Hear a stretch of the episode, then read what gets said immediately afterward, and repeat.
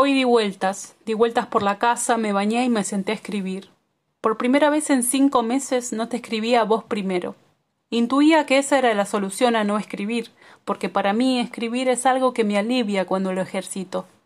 Al hacerlo para vos, obtenía satisfacción y no necesitaba nada más por el día.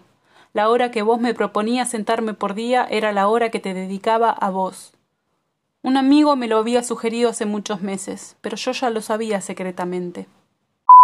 Ahora ya es tiempo de volver a mí.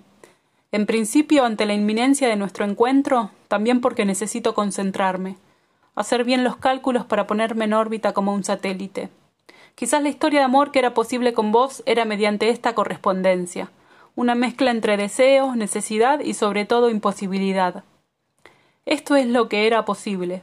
A lo mejor me rendí a la imposibilidad y necesito poner todo esto donde sea posible.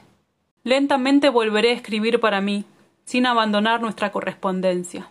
Para salir un poco del mareo, tengo que depositar ambos pies en la misma superficie de tierra por un rato. Anoche leí tu correo justo antes de irme a dormir. Me desvelé pensando en la idea de que venís a Europa. Lo tenía un poco borrado, la verdad. Dijiste en un momento si había notado lo poco que faltaba para vernos. Y eso trajo toda una marea de pensamientos antes de dormir. Me imaginé muchas situaciones y muchos escenarios, lo que yo querría que pasara y lo que puede llegar a pasar. Pensé que si te quedabas más tiempo podríamos encontrarnos en Berlín, pero según veo vas a estar menos de dos semanas.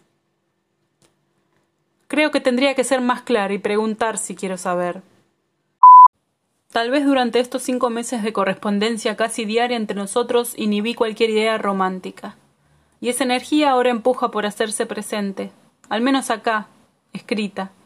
Por eso aprovecho este rato donde volvemos a ser amantes platónicos.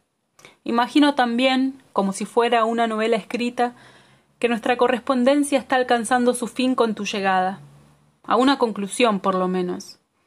Nos escribimos y construimos esta correspondencia enorme con amor y trabajo de los dos, día a día. Como dijiste vos, nadie conoce nuestra cotidianidad como nosotros.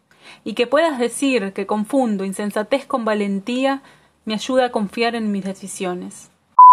La cuenta regresiva para nuestro abrazo moviliza el corazón y las emociones. Te quiero mucho.